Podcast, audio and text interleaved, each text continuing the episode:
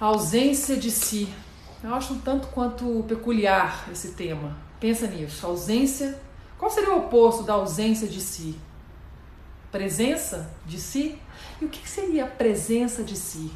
Né? Porque a ausência é um estado daquela plaquinha. Fui ali e volto já. Né? Alguém está falando com você, a vida está acontecendo e parece que você está num estado de, de inércia, assim, parece que não sai do lugar, o famoso pé na lama, parece que você está até aqui, não consegue nem ter uma intuição, nem ter um pensamento criativo, continua fazendo as mesmas coisas, buscando resultados diferentes. Quem é esse cara dentro de você que está fazendo isso? Né? Como é que a gente faz para movimentar?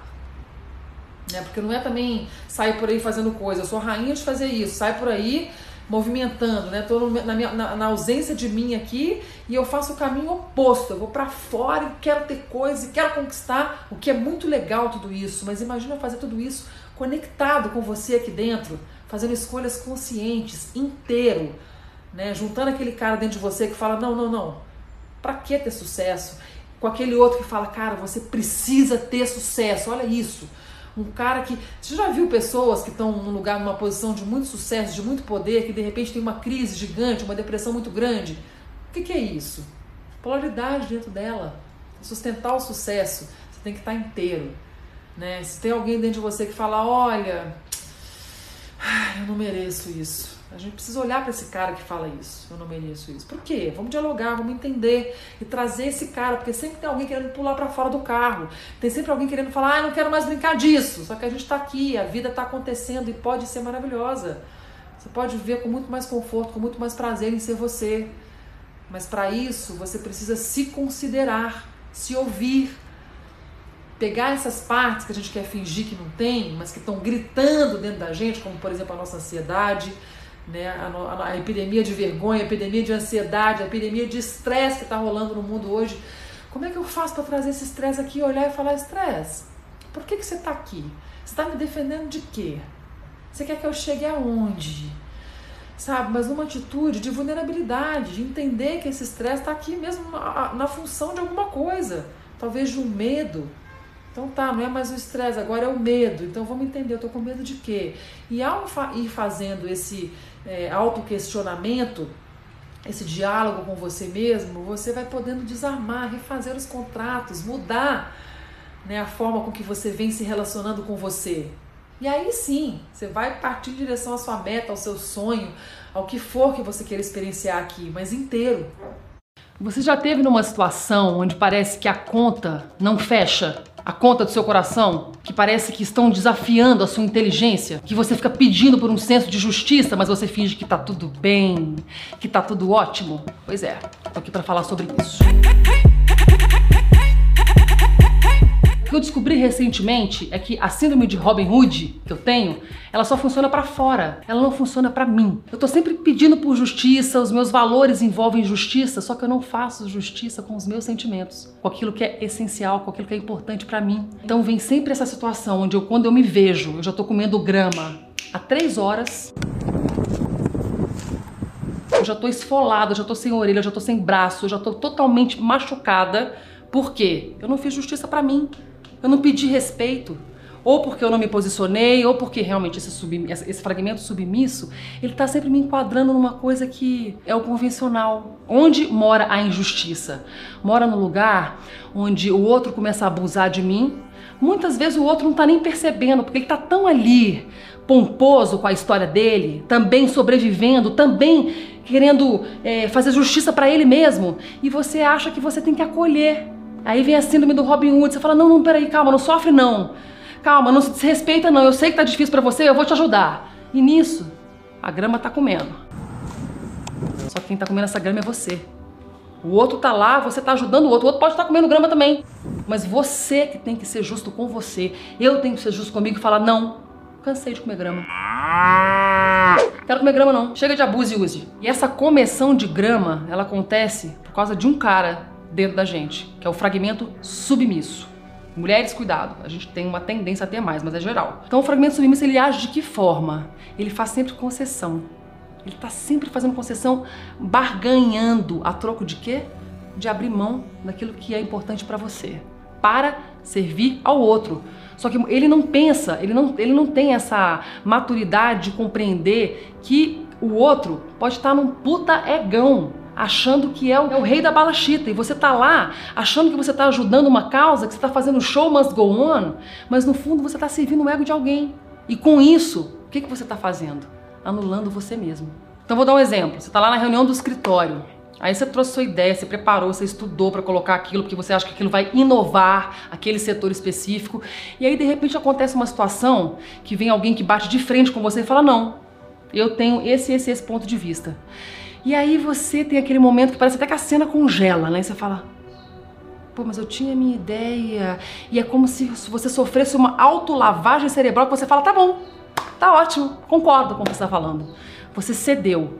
E muitas vezes o fragmento submisso ele cede sem mesmo discutir.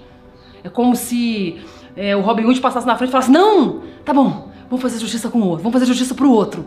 Vamos fazer justiça pro outro. E você vai se anulando. Sabe qual é a merda de tudo? A merda é o seguinte: você começa a criar uma, uma relação doente. Aquele fragmento na, dirigindo aquele carro, na verdade ele nem dirige, porque esse fragmento ele está sempre no banco de trás. Ele bota o outro no banco da frente e ele vira caroneiro. Fragmento caroneiro. É um bom nome para fragmento submisso, né? Caroneiro. Vai pegando carona na necessidade do outro. E esse fragmento, o injustiçado, submisso, ele está sempre esperando receber. Ele está esperando a hora que alguém vai botar o holofote para ele e falar assim: agora é você. Né? Só que isso não, não acontece, gente. Eu já testei. 40, já testei várias vezes. Estou 40 anos aqui vivendo essa história. Você é que tem que fazer, você que tem que escolher, você que tem que falar: não, peraí, isso aqui é essencial para mim. A gente é que tem que fazer justiça pra gente. Só que para fazer isso, a gente precisa reconhecer o que, que é importante. Para reconhecer o que, é importante, como disse o Bocó da Roça, eu preciso saber o que eu sinto. Como que eu tô me sentindo nessa situação, nessa relação. Como é que eu saio me sentindo daquela reunião? Ah, saí ótima, não foi do jeito. Mentira! não saiu bem não, saiu mal, pisaram em você, você não falou o que você tinha para falar. E aí a gente vai seguindo nesse joguinho. Então, muitas vezes a gente precisa trazer esse fragmento para perto, tipo, encosta a cabecinha no meu ombro e chora. Porque é isso, gente, a gente guarda a tristeza, a gente guarda a raiva, né? Então a gente precisa dar espaço para entrar em contato com esse sentimento, criar oportunidades para entrar em contato com esses sentimentos assumir que você está sentindo isso, que você está se sentindo injustiçada. Mas não do ponto de vista da vítima, ai meu Deus, ninguém me dá, ninguém olha. Não, peraí, eu, eu tô sendo injusta comigo. Eu, eu não tô me posicionando perante aquela situação. E aí você acolhe e age diferente.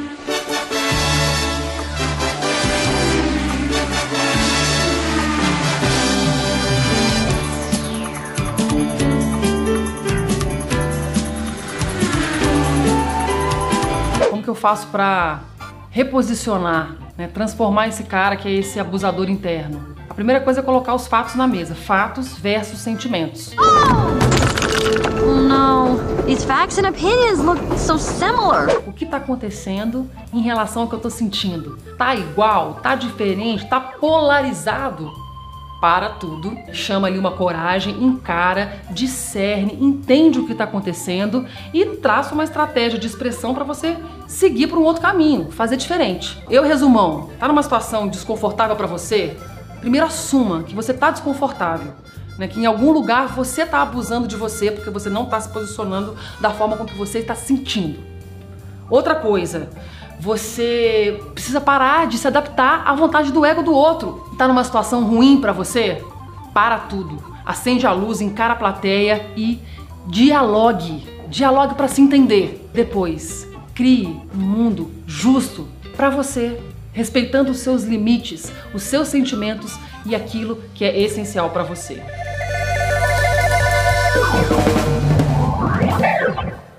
Abuse e use do seu poder. Abuse e use. fragmento cobrança versus fragmento respeito. Dois aspectos nossos. A cobrança é bem conhecido. Aquela parte nossa que tá sempre cobrando, que nunca tá bom, que sempre tem que chegar lá, você nunca tá lá, o copo nunca tá cheio. E o fragmento respeito é aquela parte que está sempre querendo ser respeitada, né, mais sensível, que entende os seus limites. Então vamos entender essas duas polaridades aparentes. Né? Se você está no momento onde as cobranças estão deixando o seu corpo rígido, né, estão assim, ultrapassando os seus limites, você precisa dar limite para sua cobrança. Geralmente, o que, que a gente faz? A gente fica com raiva, né? Reações quando você está se cobrando muito. Raiva, medo, senso de insegurança, né? Isso tudo está embutido no pacote do fragmento cobrança. Então, como que eu posso trabalhar com o fragmento respeito como um antídoto disso? Então, o que, que a gente faz no fragmento? Eu vou pegar esse fragmento, esse aspecto cobrança, eu vou projetar ele na minha tela mental. Ou, se você preferir, num papel mesmo, desenha ele. Você chama essa presença. Né? Porque isso é uma presença em você, isso é um aspecto seu. Isso existe né? na forma de crença e que essa crença ela tem forma única, uma forma específica. Então, você chama aquilo e você vai visualizar a cena daquilo atuando. Então, quando você está se cobrando, como que você fica? Quais são os seus pensamentos? Né? Como que você se sente? Em qual parte do seu corpo você sente mais aquilo? Como que você age? Como que você reage? Né? Quais são os gatilhos? O que, que acontece na sua vida que você está lá, a cobrança no auge, lá no pódio da sua, das suas ações, do seu plano mental? E aí você vai olhar para isso. Eu sei que dá vergonha, dá medo, dá preguiça, mas não adianta você jogar um balde de cimento em cima, positivando aquilo, mas aquilo não vai deixar de existir, a não ser que você transforme aquilo de dentro para fora. Então você vai olhar para aquilo e vai fazer perguntas para sua cobrança. Por que você nunca está satisfeito, por exemplo? Seja criativo nessa hora. O que, que você quer? Por que, que você está aqui na minha vida? Né? De que forma? Que, qual, qual, é o seu objetivo? Qual é o seu plano, cobrança? Você quer que eu me sinta como? Né? Você vai perguntar para sua cobrança o que, que ela quer. E você, depois me conta você vai descobrir que a cobrança ela só quer cobrar. Ela não quer chegar a lugar nenhum. De fato, ela não quer transformar nada. Aí que entra o respeito.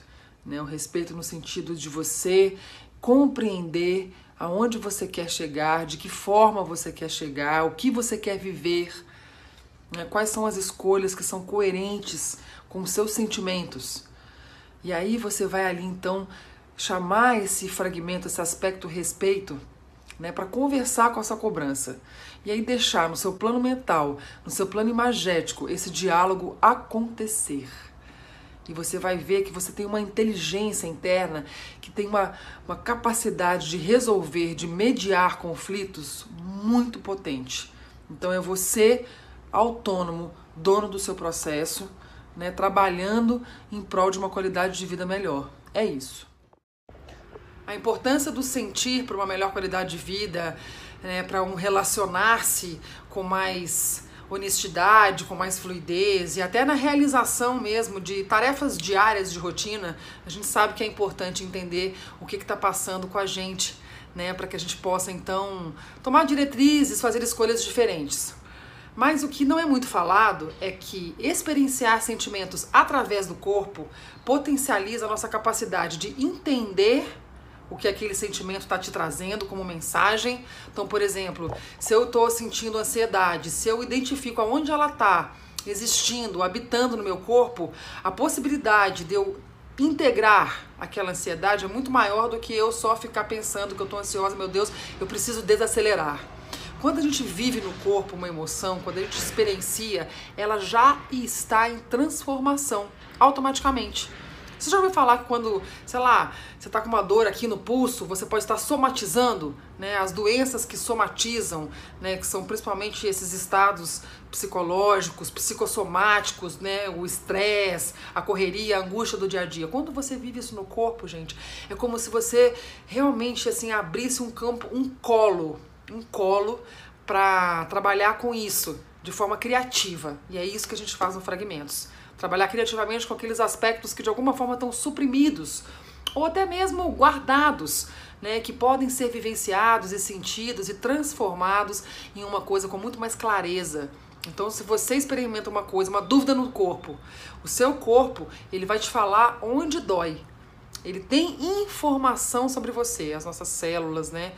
Tudo aquilo que você vivencia é armazenado no seu corpo. Por isso que chega um momento que do nada seu, você começa a sentir uma dor num órgão específico. Claro, aquilo precisa ser tratado, uma dor no joelho, por exemplo. Né? Uma vez eu fiz um, uma, uma terapia com uma pessoa que falava, ela pegava no meu corpo e falava, nossa, isso aqui é um telefone para sua raiva, hein? Isso aqui é um telefone para seu chefe, essa dor que você tá tendo aqui. Então, vamos olhar para isso. Então, é realmente muito gostoso, muito prazeroso você poder ler né, o seu corpo, entender o que, que você guarda nele, como que você né, transforma aquelas coisas que estão paradas, velhas. É igual arrumar um armário, gente. Organizar um armário para que você tenha ali uma ordem, uma clareza, né, a sua maneira. A gente bagunça, mas depois a gente tem como arrumar. Então, com o seu contrato, né, com suas cláusulas de 2019 que você quer rescindir e com as de 2020 que você quer atualizar ok? Aí nessa hora você vai olhar para as suas cláusulas do seu contrato de 2019, né? vai fechar os seus olhos e vai chamar dentro de você um guardião. Um guardião lá, o cara que. Você vai chamar várias pessoas, você vai chamar o guardião, você vai chamar o escrivão, que foi o que escreveu esse contrato. Você, isso tudo estou dizendo, gente, partes suas, tá? Então o guardião é quem? Quem foi o seu guardião de 2019? Foi mais um cara que falou: ah, não vai não, vai dar medo. Ai meu Deus, foi o avarento? Ai, não gasta não, e você não prosperou? Ou foi o, o guloso, você gastou mais do que você tinha? Né? Vai, vai nos seus pontos, vai nos seus pontos. E você vai chamando esses aspectos seus como se você fizesse uma reunião de condomínio. Ó, vão vir aqui, aqui a gastona, vão vir aqui o meu crítico interno, vem cá, ô, ô querida, você aí que teve dificuldade de lidar com as suas emoções, né? Então, isso tudo na sua visualização, você vai colocar todo mundo numa mesma sala. E você na posição humilde, consciente e madura de um maestro dessa orquestra toda, que esse é o seu papel. Não sei se você sabe, eu estou aqui te contando que você tem aí a sua vida nas suas mãos, ok? Então, aí você nessa reunião de condomínio, uma meditação bem tranquila, bem pacífica, você vai começar a dialogar e você vai começar a agradecer então você vai pegar essa parte, por exemplo, que é o consumista que gastou mais do que ganhou. Vamos conversar? E amoroso, como se fossem amigos, são amigos, tá? Reunião de condomínio, mas não é amigo oculto, não. É para cada um se apresentar, ok?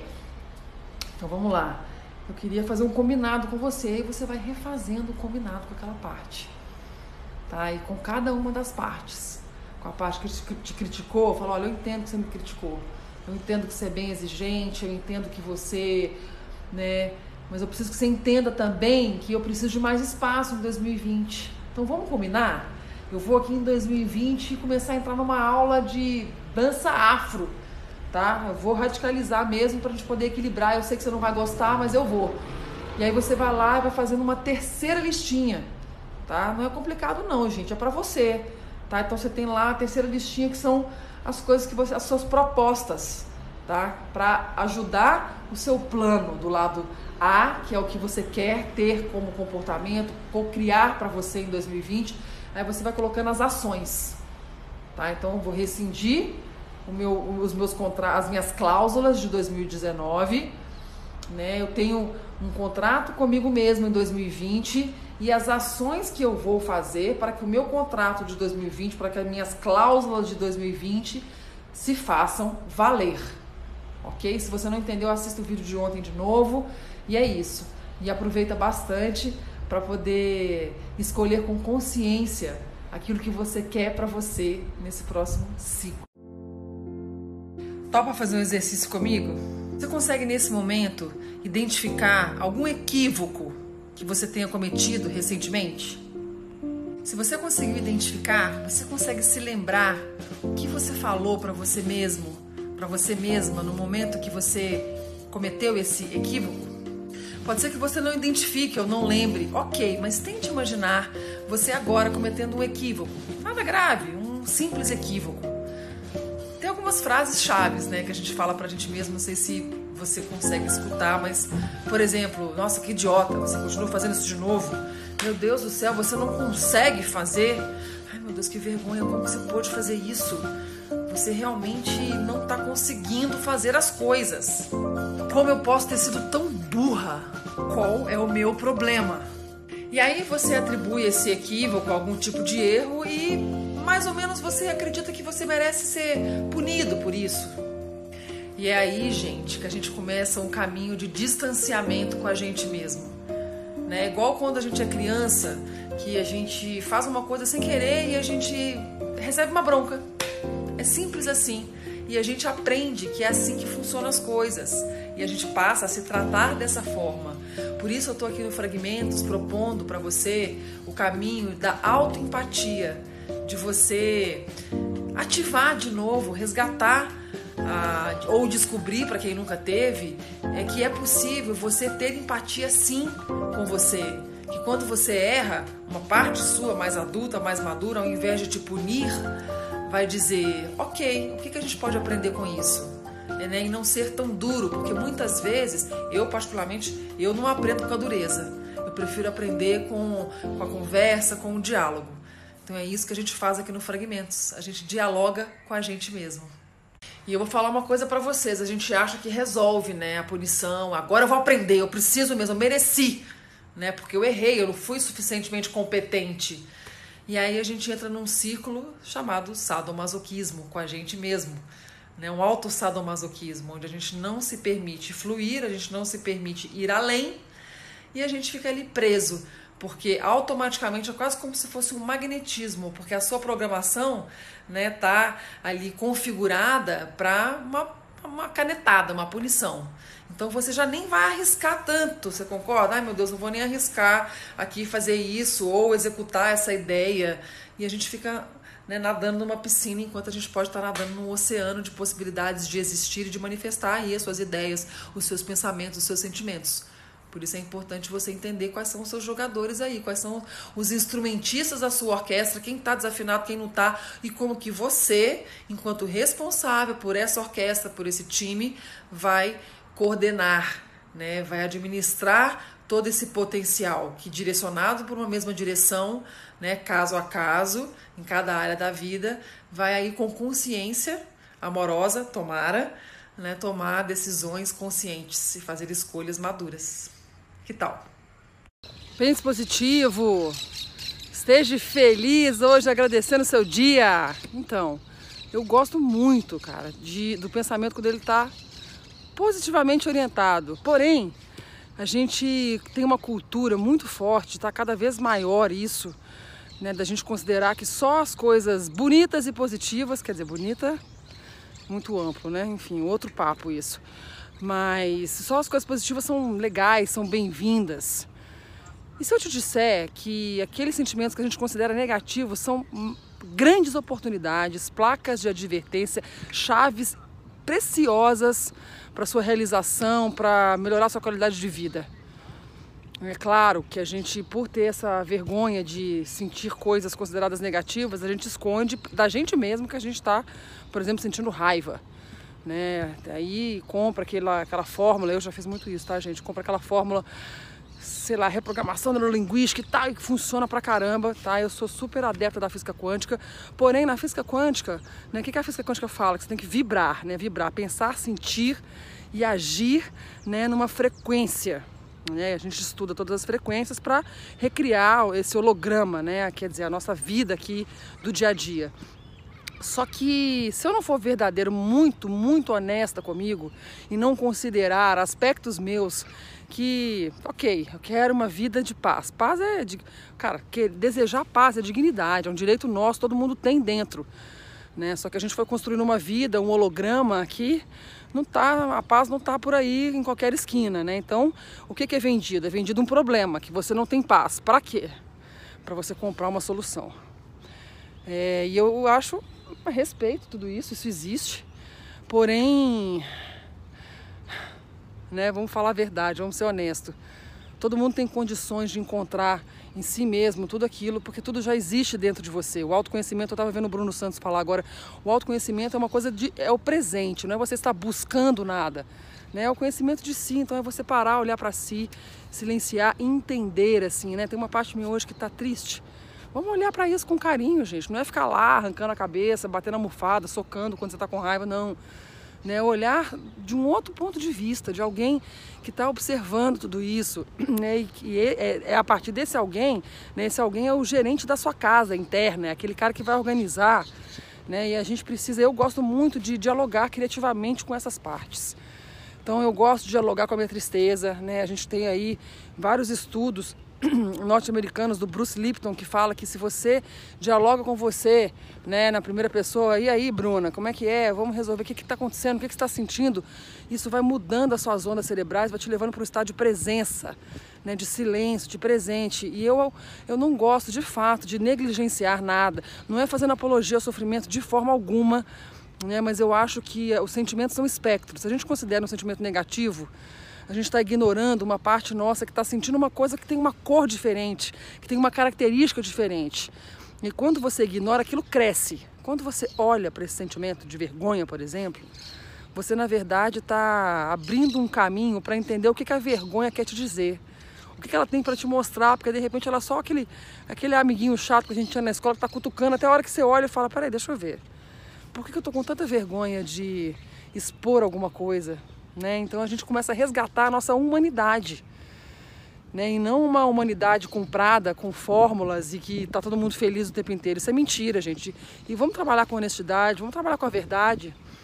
Né? Então é isso. Vou deixar aqui esse recado, estou aberta para te escutar e quero te convidar para o dia 24 de agosto para a experiência Fragmentos de Mim Vergonha, onde a gente vai convidar a vergonha para conversar com a gente, para entender a nossa vergonha, como ela atua, quais são as, suas, quais são as crenças e o que, que ela tem feito na nossa vida que está aí né, gerando algum desconforto, alguma angústia. Então, o famoso blind spot, ponto cego, né, aqueles aspectos do nosso caráter, da nossa personalidade que a gente só vê quando já agiu de uma determinada forma, né, quando está ali já reagindo ou colhendo aí uns resultados não tão gostosos, não tão prazerosos de alguma ação que nós estamos fazendo para com a gente, para com o outro, né, nas relações, no trabalho, na vida. Então, o que, que seria esse ponto cego, né, que quando a gente vê, a gente já está atuando nele? Né? E é muito delicado falar sobre isso porque a gente prefere não ver. Só que não ver significa não resolver. Então é muito importante que a gente é, se abra né, para perguntar o que em mim né, que eu estou evitando ver que está trazendo consequências, digamos assim, ah, desgostosas, né, consequências assim bélicas para minha vida. Então, dentro do olhar do Fragmentos de Mim, eu costumo falar que a gente tem um porteiro. Para cada potência nossa, tem algum aspecto que está guardando ela. Esse aspecto carrega uma crença, uma imagem de si, né, um lema. Então, por exemplo, o meu crítico interno, ele não pode, ele começa a apitar, né, ele fica na porta do tipo aqui não vai passar nada, ou seja, não vou demonstrar as minhas ideias, os meus pensamentos, porque aí ele tem o porquê dele. Né, porque eu vou me expor, porque eu vou ficar vulnerável, porque vão descobrir que eu sou uma fraude, né? E aí aquela potência nunca sai, você nunca tem a experiência de expressar aquilo, porque tem alguém guardando. Né? E muitas vezes esse alguém que está guardando é um ponto cego. A gente não percebe que tem alguém guardando uma potência, que tem alguém guardando a expressão, a realização de qualquer coisa importante para você. Né? E isso é um ponto cego. Então é fundamental a gente dar uma escaneada, sabe? Aquela escaneada diária no final do dia que você para, que você vai olhar e falar: olha, hoje realmente aquela ação que eu fiz ali, eu me boicotei aqui, ou eu podia, eu gostaria de ter feito dessa forma, mas fiz dessa outra. Né? E se eu gostaria de fazer dessa forma e fiz dessa outra, já envolve várias coisas. Então você pode ter agido o famoso meia boca, né? Você queria ter feito uma ação e você acabou fazendo outra. E por quê? Né? Qual é o blind spot? Qual é o ponto cego dessa situação? Ah, então tinha um medo ali, ah, tinha uma insegurança ali. Olhar para isso, tá? Dar um check, porque se a gente não olha, a gente continua repetindo aquele padrão inconscientemente. Né? O fato de você assumir para você, igual alcoólatras anônimos, nossa, só hoje eu realmente ali eu atuei naquela forma que eu já combinei comigo que eu não quero mais, mas saiu. Ok, vai ali todo dia, como inibir o hábito. Né? E a gente vai transformando aquilo. Então, outra possibilidade, queria ter agido dessa forma, mas agir dessa. Queria ter agido dessa forma. Qual é esse ideal? Qual é essa meta? Qual é essa busca pela perfeição que a forma com que você agiu nunca é boa o suficiente? Aí já é outro blind spot, é um autocrítico que está aqui, já é um outro ponto cego, está aqui falando que tudo que você faz nunca tá bom. Então é muito importante o autoconhecimento, gente, né? Para a gente poder aí realmente agir de forma mais integral, ter mais conforto em ser a gente, ter mais espontaneidade. Né? E a gente precisa olhar para esses pontos cegos. E é mais ou menos um ponto cego, né? Vamos ser honestos, a gente está aqui vendo que está aqui, puxa, combinei comigo isso, mas não estou agindo assim. Se você parar para refletir agora, você vai ver que tem pequenas coisas. Né? E isso não é para que você seja mais perfeito, mais maravilhoso, mas é que você tenha mais prazer em ser você. Né? Que você haja consentindo aquilo que está de fato acontecendo com você, seja aquilo aprovável pela sociedade ou não, mas é como você está sentindo, então você age inteiro, né, o seu pensamento, o seu sentimento, de acordo com a sua ação. Isso traz integridade, isso traz alegria de viver, né, porque você está. Tem uma frase em inglês que eu adoro, que é walk your talk. Você está andando como você fala, você faz o que você pensa, o que você sente. Você é uma pessoa íntegra integral. Né? Por isso a proposta do Fragmentos é junte as suas partes e aconteça, aconteça para você, aconteça na vida, aconteça de poder estar tá aqui presente, curtindo a sua passagem por aqui. As bolhas que a gente cria para a gente viver. Né? Eu recentemente rompi uma bolha e é muito engraçado esse processo né, de romper uma bolha. Então vamos definir o que é uma bolha. Uma bolha é aquilo que você acredita viver. Então pode ser um ideal, não necessariamente bolhas são ruins, tá? Mas em geral são coisas que, é, vamos dizer assim, bolhas são estágios. Estágios que a gente cria para desenvolver uma determinada coisa, para aprender uma determinada coisa. Tá? Cada fragmento tem sua bolha, depois eu falo isso mais para frente. Então você criou aquela bolha, aquele mundo, aquela forma de ver o mundo, aquela forma de ver a si mesmo. E depois que você meio que completa ali aquela fase, né, ou que você enche o saco daquilo, que você fala, cara, eu tenho que mudar esse hábito porque você já fez a curva de aprendizado daquela bolha, e aquela pum, aquela bolha se rompe. Você vem com um alfinetinho e rompe aquela bolha. E quando a gente rompe essa bolha, a gente vê diferente. O que, que é esse ver diferente? Né? Esse ver diferente é estar aberto para o desconhecido, primeiramente. Né? Porque eu estou vendo uma coisa. Da, ah, eu posso estar vendo a mesma coisa que eu vejo há 30 anos. Mas de repente, quando eu rompo aquela bolha, eu vejo outra coisa. Por quê? Porque a minha visão estava sob uma película. Né? Tinha uma interferência na minha visão. E é mais ou menos assim que acontece quando a gente não reconhece as nossas bolhas. Né? Então, por exemplo, você está aqui agora, o seu foco é política e é detonar a política, é entender a política, até que chega uma hora que aquela bolha não faz mais sentido para você, porque você quer viver outra realidade que não é ficar ali naquele XYZ. Estou dando um exemplo da política, tá? Mas pode ser a sua relação com o dinheiro, pode ser a sua relação com a sua família, pode ser a sua relação com o seu corpo, né? E você, pum, rompe aquela bolha. Quando você rompe, você entra num lugar totalmente novo, com uma nova visão, né? um outro lado do prisma do mesmo todo que você é. É papo filosófico mesmo, mas é preciso a gente entender as bolhas, gente. As bolhas, elas muitas vezes podem estar como função de amortecer você. Né? Então, vou dar um exemplo bem tátil, né? Eu sempre achei que o dinheiro era uma, uma coisa, sei lá, uma coisa nada a ver, que eu tinha que fazer o que eu amava na vida, que isso era mais importante e nem pensava no dinheiro.